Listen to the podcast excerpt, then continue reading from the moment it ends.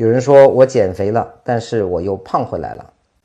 哪怕是阶段性的改变，也会让你发现一种可能性，就是啊，我居然可以走路很轻快，我居然可以晚上不用打呼噜，居然这段时间别人见到我都说哇，而不是说那个胖子。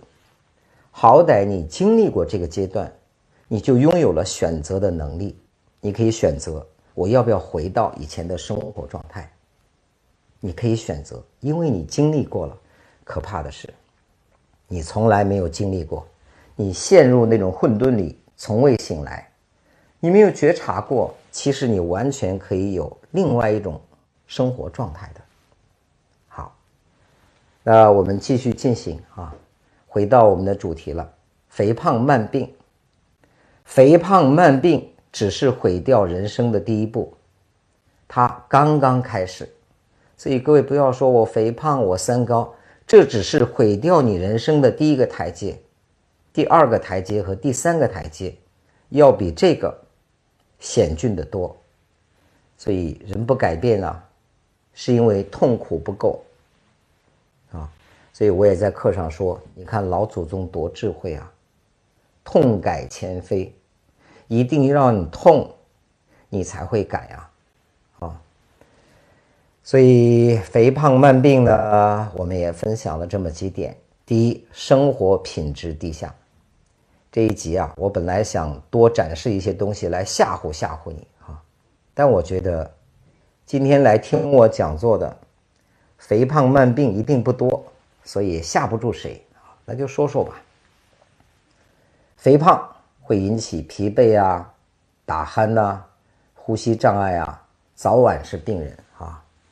绝大部分的二型糖尿病病人，在查出来之前，就是在查出的那个当下，都是一个超重的人群，啊，所以肥胖的哥哥们最少百分之五十到六十会步入慢病的这个行列。不要告诉我，今天我检查了，指标都正常，不是不报，时候未到，到不正常的时候就够你喝一壶了啊。所以包括痛风。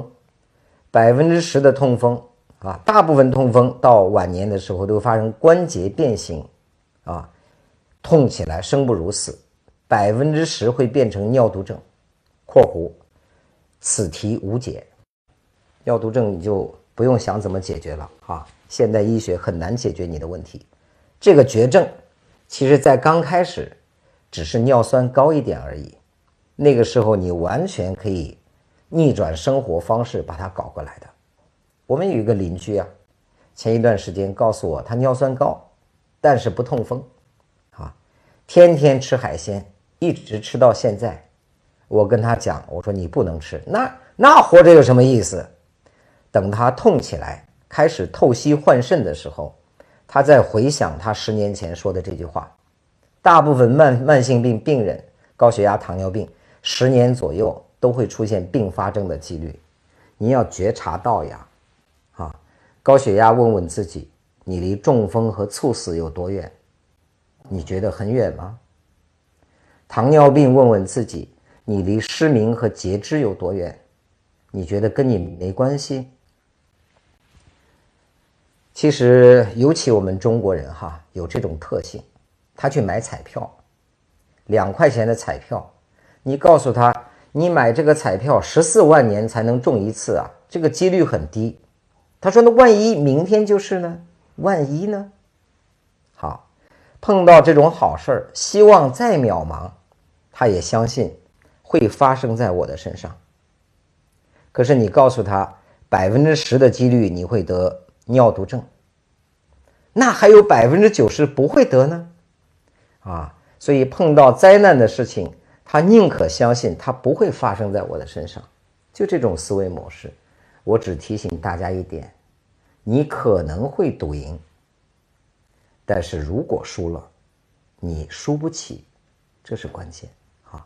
所以，第一个，肥胖慢病，生活品质低下；第二一个，缺少社会认同感。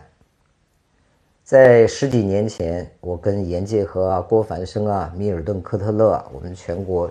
巡回在讲座，我觉得自己谈不上玉树临风吧，最起码也算仪表堂堂啊。我听到两个学习顾问在聊天，说那个胖子啊，啊等等在那聊。私底下我就问我的助理，他们刚才说那个胖子讲的不错，那个胖子是谁呀？这几个老师没有胖子啊。助理捂着嘴笑了半天，跟我说：“胡老师，他们说的是你。”那一天我才注意到，哦，原来我在大众眼中已经是个胖子了。所以各位，你知道现在社会的认同啊，不只是认同有钱了，甚至你有钱，大家不一定替你开心。仇富，你了解吗？没有多少人希望你更有钱，过得更好啊。所谓全方位的成功啊。你要展示出来的是什么？是身体健康、精神面貌好啊，不缺钱，奋斗在一条你喜欢的路上，跟喜欢的人生活在一起，能够帮助别人获得成就感等等这些。钱不是唯一的标准，但是呢，很多人奋斗在追逐钱的路上，失去太多了。举个例子，同仁堂，各位知道吧？我相信很多人有病了会去买同仁堂的药，速效救心丸不知道是不是同仁堂出的哈？同仁堂的董事长四十多一点吧，死于心脏病，速效救心丸没能救得了他，能救得了你吗？所以有人有病呢，就上网查查那个春雨医生，各位，春雨医生的掌舵人也是四十上下吧？啊，心脏病就这么去世了。他的庞大的医生团队没有救得了他，救得了你吗？以前啊，我生活在河南，河南有一个非常著名的企业呀，叫胖东来。不知道今天听课的有多少是河南人哈？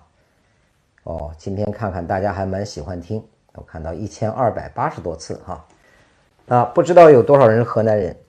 胖东来的老板在河南是响当当的一个角色。啊，企业文化做得好，公司做得好，这里我就不描述了。但是很多人不知道啊，他已经装了五个支架。心脏，他在一次公开演讲中说：“我不想再驮了，我驮不住了，我撑不动了，我死了，你们就就散伙吧，等等之类的话。”你觉得一个企业家走到这个地步，他自己对自己的评估，他快乐吗？他成功吗？所以各位啊，社会认同不完全是金钱啊。你的饮食决定了你的样子，你的样子就展现了你的生活方式，社会对你会有看法的。第三一个，我觉得最可怕的是轮回不断重演。这个我不详细解释了，也没有时间跟大家分享故事了。一句话送给大家吧：孩子是你的复印件。你胖，极大的可能性孩子就胖；你病，极大的可能性孩子就病，子子孙孙无穷尽焉。如果你不想让复印件是残次品，请你今生好好修，把这个原件搞好。你胖的时候，凭什么跟孩子讲减肥？你病的时候，凭什么跟孩子讲健康？你的思维模式不升级的时候？凭什么告诉孩子一定要有出息？啊，所以刚才就是现在这张 PPT 啊，总结一下：肥胖慢病，它不可怕，可怕的是你已经走上了毁掉人生的第一个台阶。